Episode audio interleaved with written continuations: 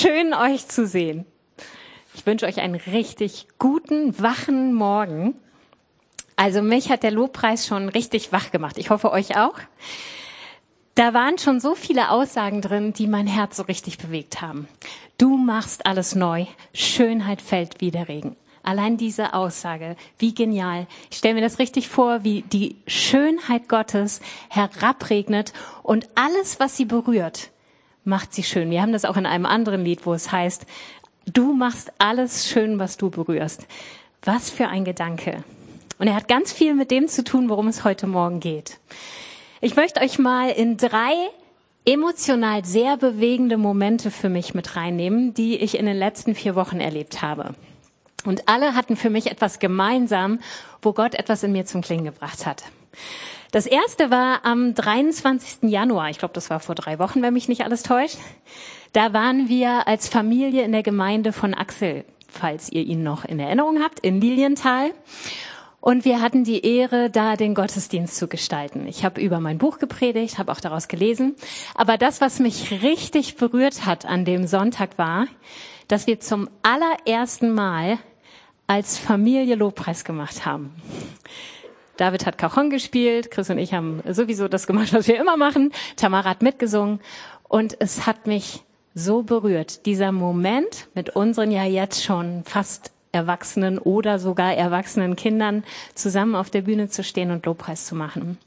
Und es war auch ganz spannend, als ich dann hinterher von der Bühne ging und mich Leute ansprachen war das Thema mein Buch immer so ein bisschen nebensächlich. Das, was die meisten Menschen so richtig berührt hat, war, dass wir als Familie Gott gedient haben. Und ja, ich habe so mich zurückerinnert, wie ähm, meine Kinder noch klein waren, wie sie auf dem Sofa saßen und Laterne, Laterne gequäkt haben mit ihren kleinen süßen Stimmchen und so ihre ersten Versuche, ein Instrument zu spielen und so. Und dann dieser Moment, das hat mich tief berührt. Das zweite war, dass wir am 18. Quatsch, am 30. Januar den 18. Geburtstag meines Sohnes gefeiert haben, der jetzt tatsächlich erwachsen ist. Und zu dieser Gelegenheit hatte ich mir überlegt, es wäre doch schön, wenn ich von, vom Babyalter an, nee, sogar, das erste Bild war sogar mit meinem Bauch noch, mit meinem Schwangerschaftsbauch, wenn ich dann so eine Fotoshow mache, wo ich auch kleine Videos mit reinnehmen kann, um nochmal so das ganze bisherige Leben meines Sohnes für ihn als Überraschung zusammenzufassen. Und ähm, hinterher hatte Joel noch organisiert, dass ganz viele Leute kleine Grußvideos geschickt haben, die ich noch mit eingebaut habe. Und das Ding ging ein, ein, nee, ein Dreiviertelstunden, glaube ich. Es war auf jeden Fall wirklich richtig lang. Klar, so 18 Jahre sind ja nicht ohne. Und da waren so viele Momente dann komprimiert zusammengefasst. Das hat mich emotional so berührt, nochmal im Zeitraffer zu sehen, was alles in David passiert ist. Und natürlich waren die Fotos ja nicht nur von David, sondern das war die Entwicklung unserer Familie. Ja, also die ganzen Familienurlaube, alles, was dazwischen war. Dann habe ich äh, das Zeugnis reingeschnitten, was David hier zu seiner Taufe gesagt hat und so, als er noch so ein kleiner Pups war. Also es war, es hat total mein Herz bewegt. Und das dritte war, als am 4. Februar hier der Gebetsabend der Jugend war. Also ich fand alle Gebetsabende, an denen ich teilgenommen habe, total genial. Aber der hat mich nochmal extra bewegt. Ich kam nämlich wirklich mies gelaunt hier rein. Es war vorher was vorgefallen, wo ich noch kurz überlegt habe, gehe ich wirklich hin? Aber ich wusste, ich muss meine Kinder mitnehmen. Also habe ich mich hier hingequält. Und dann kam ich rein und die Atmosphäre hat mich schon gleich irgendwie zum Heulen gebracht. Dann saß ich da erstmal, habe ein bisschen vor mich hingeheult. Hier vorne war schon Lobpreis. Und dann merkte ich aber, wie Gott mir einen tiefen Frieden gibt an dem Abend und ein ein tiefes emotionales Bewegtsein. Und zwar dadurch, dass hier Jugendliche auf der Bühne waren, etwas von Gott weitergegeben haben, wo so eine Tiefe drin war. Und ich kenne die alle noch als Babys. Ja, also Debbie, habe ich letztens noch ein Foto gesehen, wie wir zusammen da hier in der Nähe von Münster oder so war das, glaube ich, im Urlaub waren und Debbie noch so mit so einer orangenen Mütze, so ganz klein.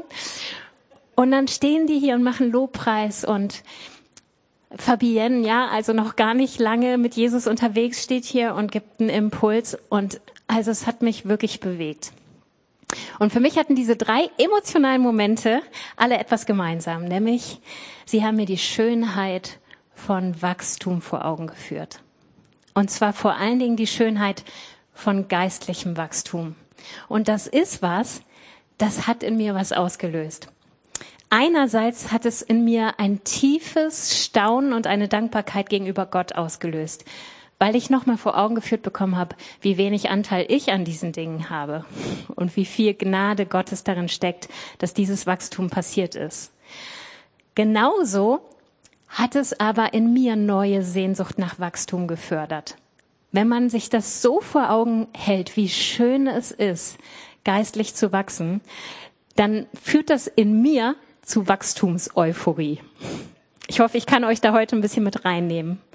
Und das Dritte, was es in mir ausgelöst äh, hat, war, dass ich mich ehrlich auseinandergesetzt habe mit meinen bisherigen Lebensphasen. Es tut manchmal gut, eine Bestandsaufnahme zu machen, einmal innezuhalten und zu überlegen, okay, Wachstum ist echt was Schönes. Wie sieht es eigentlich in meinem Leben aus? Wo sind da Wachstumsphasen gewesen? Bin ich gerade in einer Wachstumsphase oder bin ich gerade in so einer Phase der Stagnation, aus der ich irgendwie das Gefühl habe, gerade nicht so rauszukommen? Joe hat ja bereits angekündigt, dass wir uns als Gemeinde aufmachen wollen zu diesem Thema. Und zwar mit diesem Buch. Wachstum ist kein Zufall. Und ich weiß nicht, was in euch abgegangen ist, als ihr gehört habt, dass wir dieses Buch machen. Ob ihr vielleicht gedacht habt, ah, also ist ja klar, ne, die Gemeindeleitung hält uns nicht für geistlich reif genug. Also da haben die den Zustand der Gemeinde wahrscheinlich im, in der ältesten Sitzung gewälzt und haben entschieden, also so kann es nicht bleiben. Da müssen wir aber mal hinterher, dass die geistlich wachsen. Nein, so war es nicht. Sondern die Reise hat ganz persönlich bei mir begonnen. Letztes Jahr bin ich nämlich durch die sozialen Medien immer wieder auf dieses Buch aufmerksam geworden. Und das hat tatsächlich in mir etwas angerührt, nämlich meine, ich nenne sie mal Wachstumsseite. Also jetzt nicht so eine Seite des Buches, sondern hier so eine Hafenseite. Ja? Wann immer ich das gelesen habe, schwang so ein bisschen was nach in meinem Herzen. Und diese Wachstumsseite haben wir übrigens alle in unseren Herzen, denn Gott hat jedes Lebewesen auf dieser Erde auf Wachstum hin geschaffen, besonders den Menschen. Und dieses Wachstum zeigt sich recht deutlich an unserem Körper, da kann man es wirklich sehr gut nachvollziehen. Trotzdem wachsen wir aber auch seelisch und geistlich. Bei Kleinkindern würde ich sagen, ist diese Wachstumsseite echt noch so richtig gut ausgeprägt. Ja, die ist noch richtig laut und rein. Da hört man ständig, wenn ich groß bin. Und dann kommen die ganzen Sachen, die Kinder sich vorstellen, wenn sie denn endlich groß sind. Auch bei Jugendlichen würde ich sagen, ist noch eine starke Sehnsucht da. Einfach deswegen, weil viele wichtige Lebensetappen noch vor ihnen stehen, die sie gerne erreichen möchten. Ja, irgendwann will man volljährig sein, um den Führerschein machen zu können. Irgendwann will, will man einen Freund oder eine Freundin haben, um zu heiraten. Dann will man irgendwann Familie gründen. Und alle diese Sachen liegen noch vor einem. Abitur, Berufsausbildung. Das heißt, da ist einmal diese starke Sehnsucht weiterzukommen und gleichzeitig wirklich viele enorme Wachstumsschritte in sehr kurzer Zeit. Irgendwann dazwischen hat dann tatsächlich mein Weg mit Jesus auch begonnen. Ich habe mich persönlich mit 13 Jahren ähm, bin ich zu Jesus gekommen, habe ihm mein Leben gegeben. Und das war wieder ein total faszinierender Moment, weil bis dahin konnten mein Körper und meine Seele ganz viel wachsen, mein Geist sicherlich auch ein wenig, aber mit der Wiedergeburt gab es einen rasanten Wachstumssprung meines Geistes. Und auch das hat mich nochmal richtig wie so eine Euphorie gepackt, dass ich wie so ein Kleinkind unbedingt alles kennenlernen wollte, was Gott für mich hat. Das nennt die Bibel in Offenbarung auch die erste Liebe. So eine richtige geistliche Wachstumseuphorie. Aber mit den Jahren und etlichen erreichten Etappenzielen ist es nicht mehr so einfach mit meiner Wachstumsseite.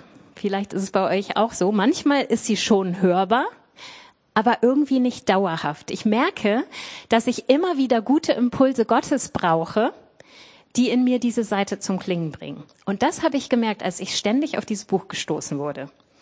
Und dann habe ich mir gedacht, okay, es kann ja nicht schaden, das zu lesen, wenn es irgendwas in mir zum Klingen bringt. Also habe ich es mir gekauft und habe es letztes Jahr im Sommer durchgelesen. Da hatte ich Sommerferien, da hatte ich viel Zeit.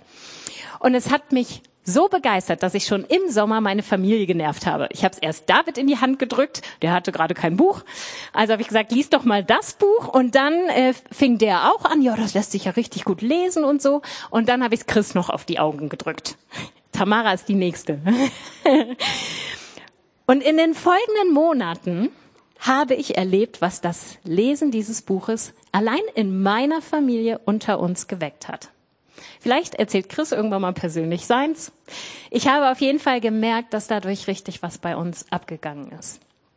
Und dann habe ich irgendwann einen Gebetsspaziergang gemacht. Das war, ich glaube, weiß ich nicht, November oder so. Und hatte plötzlich den Impuls, ich soll Joe und Joel das Buch vorstellen und sagen, ich könnte mir vorstellen, das ist was für uns als Gemeinde. Und dann haben wir als Gemeindeleitungsgremien darüber gebetet und hatten das Empfinden, ja, Gott möchte mit uns eine Reise gehen und möchte diese Wachstumsseite in uns neu zum Klingen bringen und eine Sehnsucht in uns wecken, mehr von Gott zu haben und weiterzukommen in unserem geistlichen Wachstum. Und ich finde, diese Sehnsucht drückt Paulus so cool aus in Philippa 3, Vers 12 bis 14. Da sagt er, und das sage ich auch genauso von mir, es ist also nicht etwa so, dass ich das alles schon erreicht hätte und schon am Ziel wäre. Aber ich setze alles daran, ans Ziel zu kommen und von diesen Dingen Besitz zu ergreifen, nachdem Jesus Christus von mir Besitz ergriffen hat. Geschwister, ich bilde mir nicht ein, das Ziel schon erreicht zu haben. Bei weitem nicht. Eins aber tue ich. Ich lasse das, was hinter mir liegt, bewusst zurück, konzentriere mich völlig auf das, was vor mir liegt und laufe mit ganzer Kraft dem Ziel entgegen, um den Siegespreis zu bekommen. Den Preis, der in der Teilhabe an der himmlischen Welt besteht, zu der uns Gott durch Jesus Christus berufen hat. Hier klingt Wachstumseuphorie durch, oder? Hier ist jemand, der weiß, dass er es noch nicht ergriffen hat und dass er wirklich viele Bereiche hat, wo er noch nicht zur vollen Reife gelangt ist. Aber es gibt eine tiefe Sehnsucht, die hier draus spricht. Und die wünsche ich mir. Jetzt fragst du dich vielleicht, warum sollte ich mich überhaupt mit dem Thema Wachstum beschäftigen? Denn Wachstum geschieht doch automatisch im Geistlichen. Bei anderen klingelt es jetzt vielleicht automatisch. Das klingt ja, als wäre Gott ein Automatengott, wo man was reinsteckt und dann kommt immer das Gleiche raus. Wisst ihr, dieses Wort automatisch oder Automate bedeutete zur Zeit Jesu ohne erkennbare Ursache oder von Gott gewirkt. Ich könnte also auch sagen, die Bibel sagt, Wachstum geschieht von Gott gewirkt.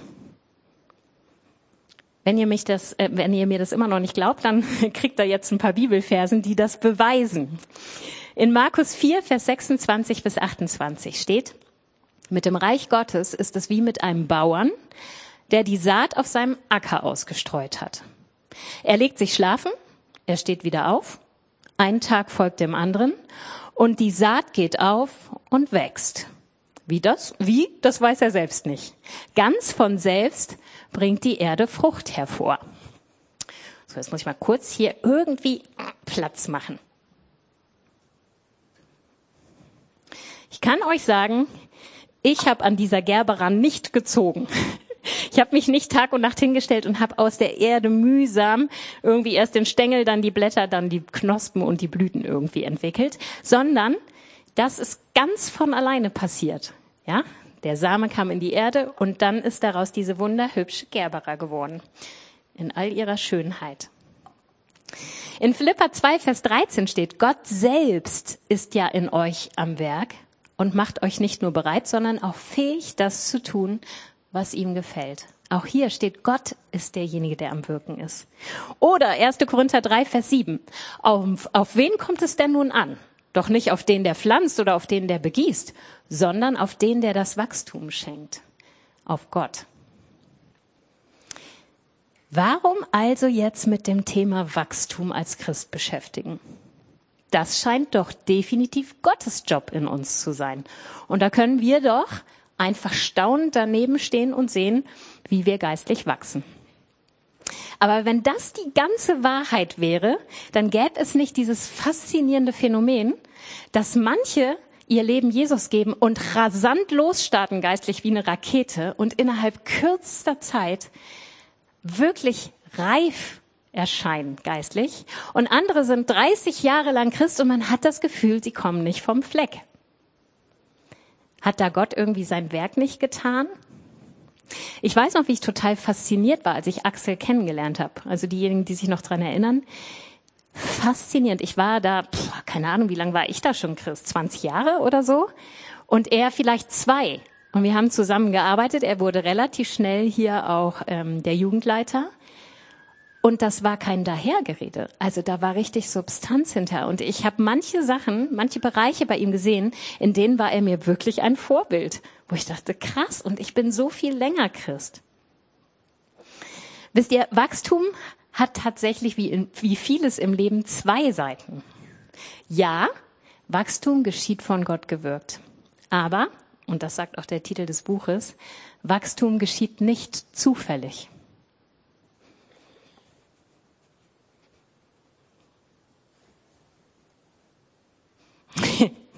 Also ich möchte mal zu meiner Verteidigung sagen, wir haben die nicht so ruiniert, sondern so gekauft. Ich habe Chris losgeschickt und habe gesagt, kauf eine schöne und eine hässliche. Und Chris hat erzählt, er war an der Kasse und die Frau, wollen Sie die wirklich nehmen? ja, wollte ich. um euch nämlich zu zeigen, dass da ein Spannungsfeld ist. Ja? Eine Blume wächst definitiv automatisch. Ich kann da nichts zu tun. Ich kann nicht bewirken, dass da ein Stängel und Blätter und Knospen, Blüten und was weiß ich rauskommen. Das wirkt Gott. Aber eine Blume sämtlichen guten Wachstumskatalysatoren und Faktoren zu entziehen. Also sie wirklich äh, am besten in dunklen Raum bei großer Trockenheit zu stellen, vielleicht noch in einen zu kleinen Topf, wo sie einfach zu wenig Erde hat wir wissen alle, was mit einer Blume dann passiert. Die kann nicht wachsen und gedeihen, sondern sie sieht echt jämmerlich aus. Ich hoffe, wir können sie retten. Mal schauen, was zu Hause noch möglich ist. Das heißt, auf der einen Seite der Medaille von Wachstum ist Gottes Wirken an uns. Und auf der anderen Seite ist unsere Verantwortung, uns bestimmten Wachstumskatalysatoren oder Wachstumsimpulsen auszusetzen, damit Wachstum bei uns wirklich geschehen kann. Mist, ich wollte nachgucken, wer Augustinus ist. Wisst ihr, wer Augustinus ist? So, ihr seid schlauer als ich. Der hat ein cooles Zitat gesagt. Das finde ich richtig passend. Der hat gesagt, das Leben ist eine Baustelle. Bete, als hinge alles von Gott ab, aber handle, als hinge alles von dir ab. Und das ist genau dieses Spannungsfeld, in dem wir bei Wachstum stehen. Wisst ihr, ich würde mich gerne mal mit euch auf meine Reise machen. Ich habe ja gesagt, ich habe so eine kleine Bestandsaufnahme in meinem Leben gemacht. Und Gott hat mich durch einen Prozess geführt, wo ich nochmal bewusst meine Phasen reflektiert habe. Wo bin ich gewachsen und wo bin ich auf der Stelle getreten? Und ich habe mal notiert, was so Bereiche waren, die mich immer wieder ausgebremst haben, die Wachstum immer bei mir wieder zum Stoppen gebracht haben. Und die häufigste Phase in meinem Leben oder der häufigste Grund für Stagnation, vielleicht geht es euch ähnlich, war bei mir oft Überforderung, das Gefühl von Überforderung. Und in diesem Buch nennt er unsere Generation die zu viel Generation, die permanent mit dem zu viel Gefühl herumläuft. Und ich weiß noch sehr genau, wie das war, als ich Mutter von zwei Kleinkindern war. Das hat mich so gestresst. Also wir haben nachts oft schlecht geschlafen oder wenig geschlafen. Ähm, tagsüber waren meine Kinder sehr fordernd in dem Sinne, dass sie wenig allein mit sich anfangen konnten und ich sehr viel geben musste. Ich hatte zwei nicht ganz einfache Schwangerschaften, die schon sehr an mir gezerrt hatten. Und ich merkte dieses ständige, dauerhafte Getriebensein, immer beschäftigt sein, wenig Ruhe für mich haben, hat so ein Gefühl der Überforderung in mir ähm, hinterlassen, dass selbst wenn ich dann mal Ruhe für mich hatte, ich einfach keine Kraft gefunden habe, mich mit Gott zu beschäftigen. In dem Buch ähm, zitiert er, es ist nicht übertrieben, dieser Generation einen Namen zu geben. Es ist die Generation zu viel. Zu viel Information, zu viele Wahlmöglichkeiten, zu viel Konkurrenz, zu viel Unsicherheit, zu viele Verpflichtungen gleichzeitig. Damit verblasst auch der Wunsch nach persönlicher Entwicklung, von geistlichem Wachstum ganz zu schweigen. Und ich weiß, wann immer ich durch das Gefühl von zu viel mir die Zeit nicht mehr nehmen kann für Gott, bleibe ich stehen. Wie geht's dir damit? Ein anderes äh, Spektrum von zu viel kenne ich in der Weise, dass ich Phasen in meinem Leben hatte, wo ich einfach absolut zufrieden mit meinem Ist-Zustand war. Ja, also das, was ich bisher mit Gott erreicht hatte, hat mir gereicht. Ich weiß, äh, kurz nachdem ich mein Leben Jesus gegeben habe, hatte ich immer noch nicht so die Gewissheit, bin ich jetzt Kind Gottes oder bin ich es nicht? Und das hat mich ganz schön umgetrieben. Und ich habe mich da lange auf den Weg gemacht, habe in der Bibel gelesen, habe Leute gefragt, ab wann weiß man eigentlich, dass man Kind Gottes ist? Und habe richtig ernsthaft geforscht und gesucht. Bis ich eines Nachts einen mega genialen Traum von Gott geschenkt bekommen hat, wo er mich wirklich ähm, im, im Prinzip direkt vor den Himmel geholt hat und ähm, dann Engel zu mir kamen und mir gesagt haben, und du bist herzlich willkommen. Und dann haben sie mich reingenommen in den Himmel und dann war das, also es war der Hammer. Dann bin ich aufgewacht und war total traurig, dass ich noch auf der Erde war. Ähm, aber ab diesem Moment hatte ich die hundertprozentige Gewissheit, ich bin Kind Gottes. Und das hat mich erstmal total euphorisiert, wenn man das so sagen kann. Aber dann hat es tatsächlich dazu geführt, dass ich eine gewisse Zufriedenheit hatte. Okay, Jetzt habe ich ja alles. Ich bin Kind Gottes. Ich kann mich wohlfühlen. Ich erlebe ihn. Er rührt mein Herz an. Und da war dann nicht mehr so viel in mir, was auf die Suche gegangen ist, bis ich dann tatsächlich ähm, mit 15 oder 16 ähm, zum ersten Mal in die Berührung mit dem Heiligen Geist gekommen bin und gehört habe, da gibt's noch viel mehr. Da gibt's noch eine Geistestaufe, da gibt's noch die Erfüllung mit dem Geist. Und als ich damit in Berührung gekommen bin, dachte ich, Mensch, habe ich eigentlich die ganzen letzten Jahre geschlafen, dass ich das nicht mitgekriegt habe? Und da war wieder neue Euphorie und ich merkte, Mensch, da ist ja noch viel mehr zu holen. Die Bibel spricht tatsächlich von verschiedenen Wachstumsphasen. In Epheser 4, das hat letztes Mal Joe schon in seiner Predigt erwähnt, diesen Vers, steht, dass unser Glaube zur vollen Reife gelangen soll. Und die Bibel bleibt da nicht so ungenau, sondern in 1. Johannes 2 gibt sie uns drei verschiedene Wachstumsphasen an. Sie spricht nämlich einmal von geistlichen Kindern, Jugendlichen nenne ich sie mal, junge Männer wird dort gesagt, und geistlichen Eltern, also Vätern und Müttern. Und für jede dieser Wachstumsphasen werden in der Bibel auch klar äh, Merkmale genannt in 1. Johannes 2. Schaut euch das zu Hause mal in Ruhe an. Lest mal, was da steht. Ich gebe euch hier eine kleine Zusammenfassung.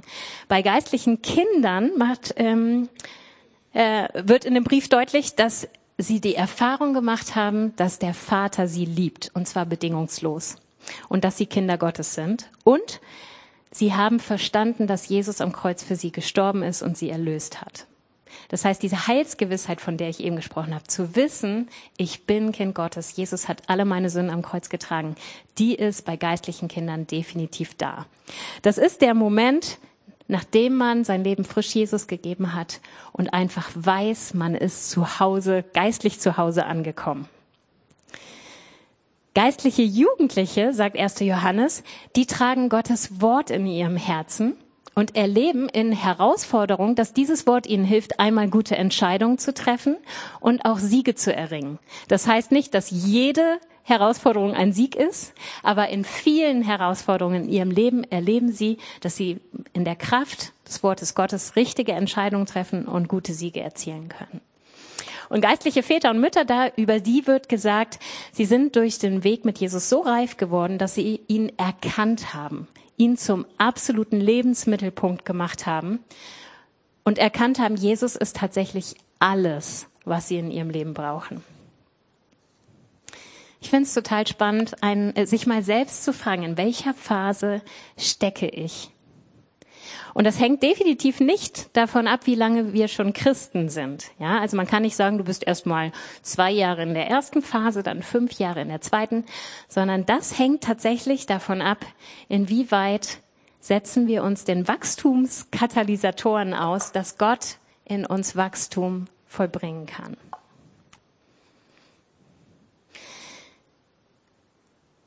Dann gibt es Phasen in meinem Leben, wo ich versucht habe, aus eigener Kraft zu wachsen. Das, was ich eben gesagt habe, ich habe mich manchmal gefühlt, als würde ich mühsam versuchen, an dem Samen alles rauszuziehen. Das war als junge Erwachsene ganz krass. Ich würde sagen, da war ich so 25, 26. Da war ich so angetrieben von dem Drang, vor Gott alles richtig machen zu wollen.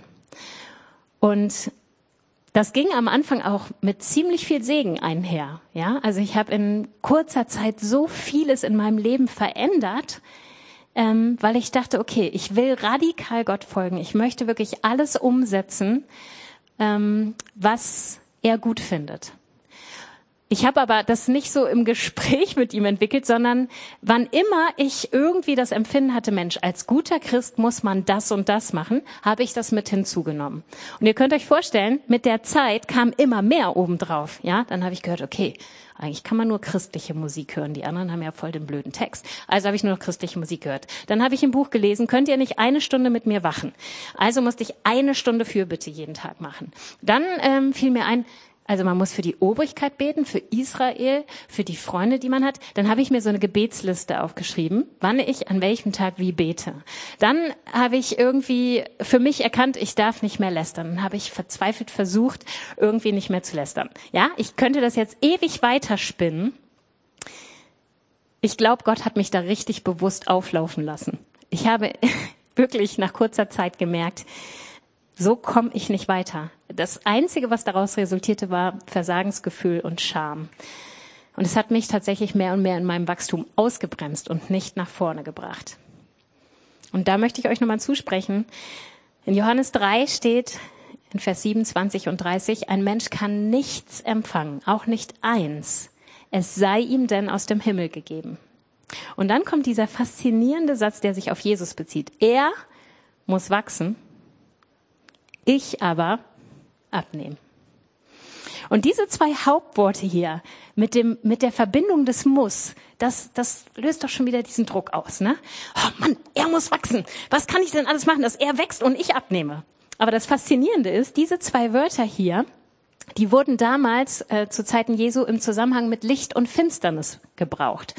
Die waren da ganz gängig in diesem Zusammenhang. Und für die Leute war klar, wie vertreibt man Finsternis? Ganz einfach, indem man Licht macht. Ja, und indem man das Licht hereinlässt, weicht automatisch die Dunkelheit. Das heißt, je mehr Licht ich reinlasse, desto mehr verschwindet die Dunkelheit. Und deswegen steht dieses Verb abnehmen hier. Ja, ich aber muss abnehmen im Passiv. Also eigentlich müsste hier stehen, ich muss abgenommen werden. Und das geht einzig und allein, indem ich Jesus in mir groß werden lasse, indem ich ihm die Möglichkeit gebe, mich wachsen zu lassen.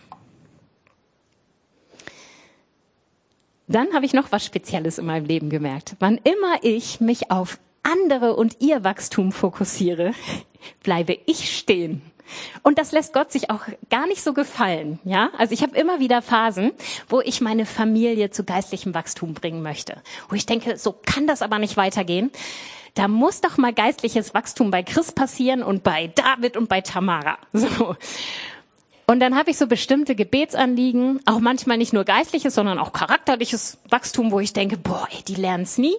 Dann mache ich mich auf auf einen Spaziergang und bete und Jesus, du musst und was weiß ich. Und es ist immer wieder das Gleiche. Ich weiß auch gar nicht, warum ich jedes Mal auf dasselbe wieder reinfalle. Jedes Mal sagt Gott, stopp, Tanja.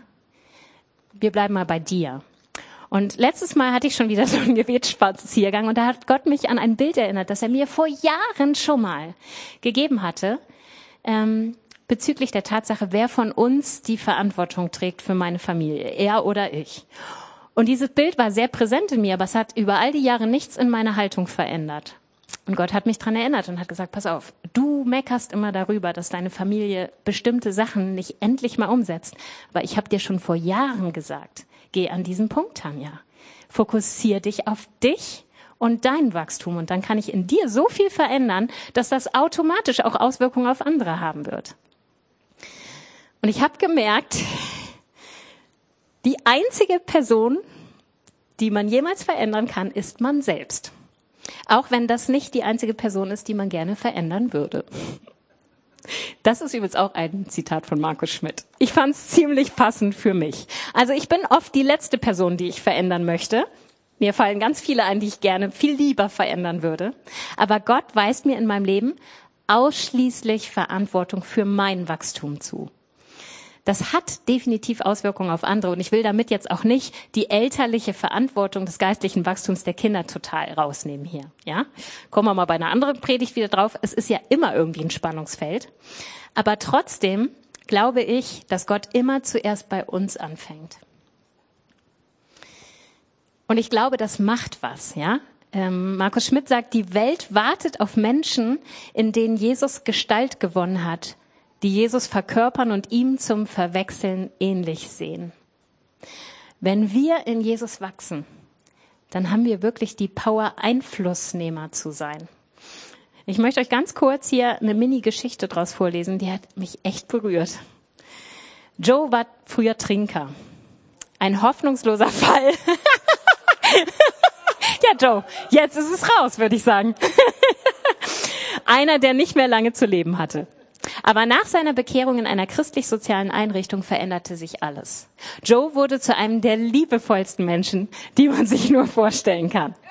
Er arbeitete weiterhin in der Einrichtung, in der er selbst zum Glauben gekommen war und kümmerte sich von da an um andere Trinker. Er war immer da, Tag und Nacht, und er erfüllte voller Dankbarkeit jede noch so unangenehme Aufgabe. Er wischte Erbrochenes oder Urin auf und wusch die Betrunkenen. Keine Aufgabe war zu erniedrigend für ihn. Eines Abends während eines Gottesdienstes kam einer dieser Trinker, für die Joe gesorgt hatte, nach vorne, warf sich auf die Knie und flehte Gott an, ihn zu verändern. Oh Gott, schrie er, mach, dass ich so sein kann wie Joe. Der Prediger des Abends hörte, was der Mann sagte und griff korrigierend ein. Also, es wäre schon besser zu beten, mach mich wie Jesus. Der Mann schaute den Prediger verwundert an und fragte dann, ist dieser Jesus denn wie Joe? Die Geschichte finde ich mega. Stellt euch mal vor, Leute begegnen euch und sind so begeistert von euch, dass sie fragen, ja, also dann muss äh, Jesus aber wie Tanja sein, sonst will ich dem gar nicht folgen. Krass, oder? Ich glaube, wenn wir Gott den Raum geben zu wachsen, dann macht er uns schön. Wir haben eben gehört, alles, was er berührt, macht er schön. Wenn wir schön sind, dann haben wir eine, eine Kraft, Einfluss zu nehmen. Das ist der Hammer. Eine letzte Sache noch. Wir können uns auf andere fokussieren, wir können uns aber auch auf unserem Dienst ausruhen. Ja, wir können uns auch darauf fokussieren, naja, ich tue ja Sachen für Gott. Und das ist auch eine meiner größten Herausforderungen. Da kann man sich so schnell drin verlieren und Zeit in das investieren, was man alles für Gott tut. Aber wenn das so viel Raum im eigenen Leben einnimmt, dass man nicht mehr die Zeit hat, mit Gott selbst in Beziehung zu treten, dann geht was verloren an Wachstum. Eine Zeit lang kann man das so machen und Gott segnet das dann trotzdem. Aber irgendwann kommt der Punkt, wo man merkt, dass man ausbrennt und dass man gar nichts zu geben hat in dem, was man für Gott tut. Man wächst in gewissem Maße auch an Aufgaben, das stimmt. Aber der Dienst für Gott kann keine willkommene Rechtfertigung sein, dass ich mich der Person Gottes nicht mehr aussetze. Geistliches Wachstum geschieht vorrangig und in erster Linie dort, wo ich Gott begegne und ihm den Raum gebe, mich wachsen zu lassen. Oh, jetzt kommt der letzte Punkt, sorry. Jetzt habe ich euch schon das Ende angekündigt und es kommt noch einer. Aber der ist ganz wichtig. Deswegen muss ich den sagen. Der knüpft nämlich an das an, was Joe gesagt hat. Momente in meinem Leben, in denen ich nicht gewachsen bin, waren oft auch Momente, wo ich es versucht habe, alleine zu machen. In manchen Wachstumsschritten geht das. Also wenn Gott mir bestimmte Sachen durch sein Wort gezeigt hat, die jetzt nicht so schwierig für mich sind umzusetzen, dann geht das. Aber es gibt Dinge in unserem Leben, die sind nicht ganz einfach umzusetzen. Kennt ihr das auch? Das hat oft was damit zu tun, wenn wir zum Beispiel wissen, dass wir bewusst gegen Gottes Willen handeln. Und dann zeigt uns das Gott immer wieder und unser Gewissen schlägt immer wieder durch den Heiligen Geist an. Aber sowas in die Veränderung zu bringen, kann richtig schwer sein. Und ich kann mich an eine Sache erinnern, puh, die hat richtig Wirbel in mein Leben gebracht. Da war ich ungehorsam, obwohl ich genau wusste, was Gott von mir will. Und ich war über Monate ungehorsam. Und das hat richtig Zerstörung mit sich gebracht. Nicht nur in mein Leben, sondern auch in das Leben um mich herum. Und ich hab's nicht unter die Füße gekriegt, obwohl ich jedes Mal wieder das zu Gott gebracht habe. Und ich habe mich so geschämt, so wie Susanne das eben auch in dem, in dem Eindruck gesagt hat. Und es hat es immer schlimmer gemacht, damit zu Gott zu gehen. Und irgendwann habe ich gemerkt, ich krieg das nicht alleine hin. Und dann bin ich zu Bettina gegangen. Und äh, ich glaube, es hat zwei Treffen mit Bettina gedauert, wo ich ihr das alles einfach gesagt habe. Es war mir erst grottenpeinlich, darüber zu reden.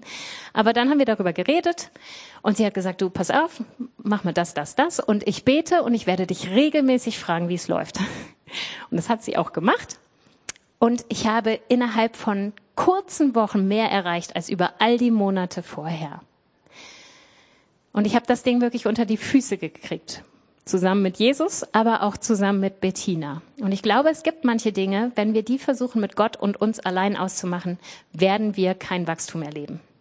Und deswegen möchte ich nochmal an das anknüpfen, was Joe letztes Mal gesagt hat. Und wer sich die Predigt nicht angehört hat, die ist existenziell wichtig als Grundlage für dieses Buch. Und da werde ich auch nächste Woche noch, äh, nächste, nächsten Monat nochmal dran anknüpfen. Wir sehen eine Riesenchance darin, dass wir dieses Buch gemeinsam anpacken wollen. Wenn wir Wachstum erleben wollen, brauchen wir einander. Und ich glaube, je mehr wir uns gegenseitig anspornen können zu Wachstum, desto mehr wird auch in uns passieren. Wir können uns entscheiden, gemeinsam auf die Reise zu gehen. Und immer dann, wenn deine eigene Wachstumseuphorie nachlässt, dann können die anderen wieder eine Schippe drauflegen. Und das ist genau das, was Prediger 4 sagt, Vers 9 bis 12. Zwei haben es besser als einer allein, denn zusammen können sie mehr erreichen. Stürzt einer von ihnen, dann hilft der andere ihm wieder auf die Beine. Doch wie schlecht steht es um den, der alleine ist, wenn er hinfällt? Niemand ist da, der ihm wieder aufhilft. Und wie oft haben wir das erlebt? Wir haben uns auf den Weg von Wachstum gemacht und sind kläglich gescheitert. Einer kann leicht überwältigt werden, doch zwei sind im Angriff gewachsen. Man sagt ja auch, ein Seil aus drei Schnüren reißt nicht so schnell. Gott ist auf jeden Fall schon mal auf unserer Seite. Wenn wir uns nach Wachstum ausstrecken, ist er voll dabei. Wenn wir uns jetzt auch noch zusammen auf den Weg machen, na, dann kann richtig was passieren. Ich habe euch noch eine letzte Sache mitgebracht. Die fand ich richtig cool.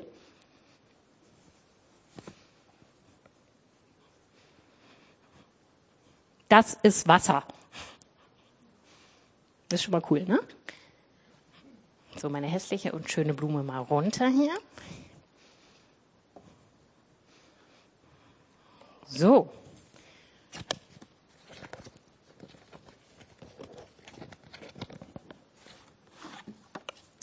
Stellt euch mal vor, wir sind so ein Schwamm. Ein Schwamm ist für mich der Inbegriff an Sehnsucht. ja, ein Schwamm hat alles Potenzial, sich so richtig vollsaugen zu können mit Wasser. Und so wünsche ich mir das, dass jeder von uns persönlich dieses Jahr, Jahr 2022, seine Sehnsucht vor Gott äußert. Ja, ich will geistlich wachsen. Ich will mich all diesen Wachstumsfaktoren bewusst aussetzen. Du hast mir alles Potenzial gegeben, um geistlich zu wachsen. Und ich darf sogar darauf vertrauen, du bist mein Wasser. Du bist, durch deinen Heiligen Geist bist du derjenige, der mir alles das gibt, was ich brauche zum Wachsen. Und wenn wir uns diesem Wasser aussetzen, dann macht das was mit uns. Wir wachsen automatisch. Und jetzt lasst uns doch mal träumen, was das mit uns machen würde, wenn jeder von uns sich dieses Jahr auf diese Reise begibt. Jeder von uns geistlich wächst. Dann sagt Epheser 4, dass eine Dynamik auch unter uns passieren wird. Denn das Wachstum von Tienchen wird Einfluss nehmen auf mein Wachstum und mein Wachstum wiederum auf das von Ingrid und Ingrids Wachstum auf Joels und so weiter. Ja, also wir stehen da nicht als Einzelindividuen, äh, Individuen, die wachsen, sondern wir heizen uns auch noch gegenseitig beim Wachstum an. Wir beobachten bei dem anderen, was passiert und es macht etwas mit uns. Wir werden in den kommenden, jetzt lasst mich überlegen, vier Wochen euch die Möglichkeit geben, euch auf die nächste Predigt vorzubereiten. Also wer diese Predigt nacharbeiten will und das Buch hat, das ist der erste Teil des ersten längeren Kapitels gewesen, über das ich jetzt gepredigt habe. Das dürft ihr gerne zu Hause nochmal einzeln nachlesen oder auch als Kleingruppen. Und als Hilfe zur Vertiefung wird es jetzt jede Woche ein Handout geben, und ich habe es jetzt in drei verschiedenen Varianten. Einmal das Handout für Familien mit Jugendlichen, die das vielleicht als Familie zusammen machen wollen. Dann habe ich das gleiche Handout ein bisschen anders formuliert für Zweierschaften. Wenn du dir eine Person suchst, mit der du gemeinsam das Buch durcharbeiten willst, kannst du dir dieses Handout nehmen und da stehen Fragen drauf, mit denen ihr gemeinsam arbeiten könnt. Einmal für euch persönlich und einmal für euch im Zusammenspiel. Und dann habe ich das gleiche Handout noch für Kleingruppen und die bekommen sogar die Möglichkeit, nee, bekommt jeder, wenn er möchte, ein Kurzvideo sich anzugucken. Das wird auch rumgeschickt, ähm, wo nochmal die Predigt zusammengefasst ist in höchstens acht bis zehn Minütchen, dass ihr nochmal einen Überblick bekommt, um dann wirklich vertiefend damit zu arbeiten. Und diese vier Wochen werden dafür da sein, dass wir eine Bestandsaufnahme machen. Wo stehen wir eigentlich? In welcher Wachstumsphase stecken wir? Was sind unsere Wachstumshemmnisse und wo wollen wir eigentlich hin? Wir wollen auch träumen. Wo wo genau brauchen wir Wachstum? Und ich möchte euch jetzt die Gelegenheit geben, wenn wir nochmal Lobpreis machen, dass ihr mit dieser Bestandsaufnahme schon mal beginnt. Spürt doch mal in euch hinein und stellt euch ein paar Fragen. Ich habe sie euch vorne hingeschrieben und nutzt wirklich die Zeit des Lobpreises, ähm, damit zu beginnen. Ja, wie gesagt, ihr kriegt das auch in der Woche nochmal als Handout geschickt. Äh, ich denke mal über den Newsletter, also die, die ohnehin den Newsletter regelmäßig kriegen, werden das damit auch bekommen. Wer das jetzt irgendwie nicht die Möglichkeit hat, zu Hause auszudrucken, der kommt bitte gleich zu mir. Ein paar habe ich ausgedruckt hier und kann euch die dann irgendwie zukommen lassen. Und ich habe mir gedacht, wenn ihr was festmachen wollt, manchmal hilft das ja. Hier ist eine Kiste voller Schwämme.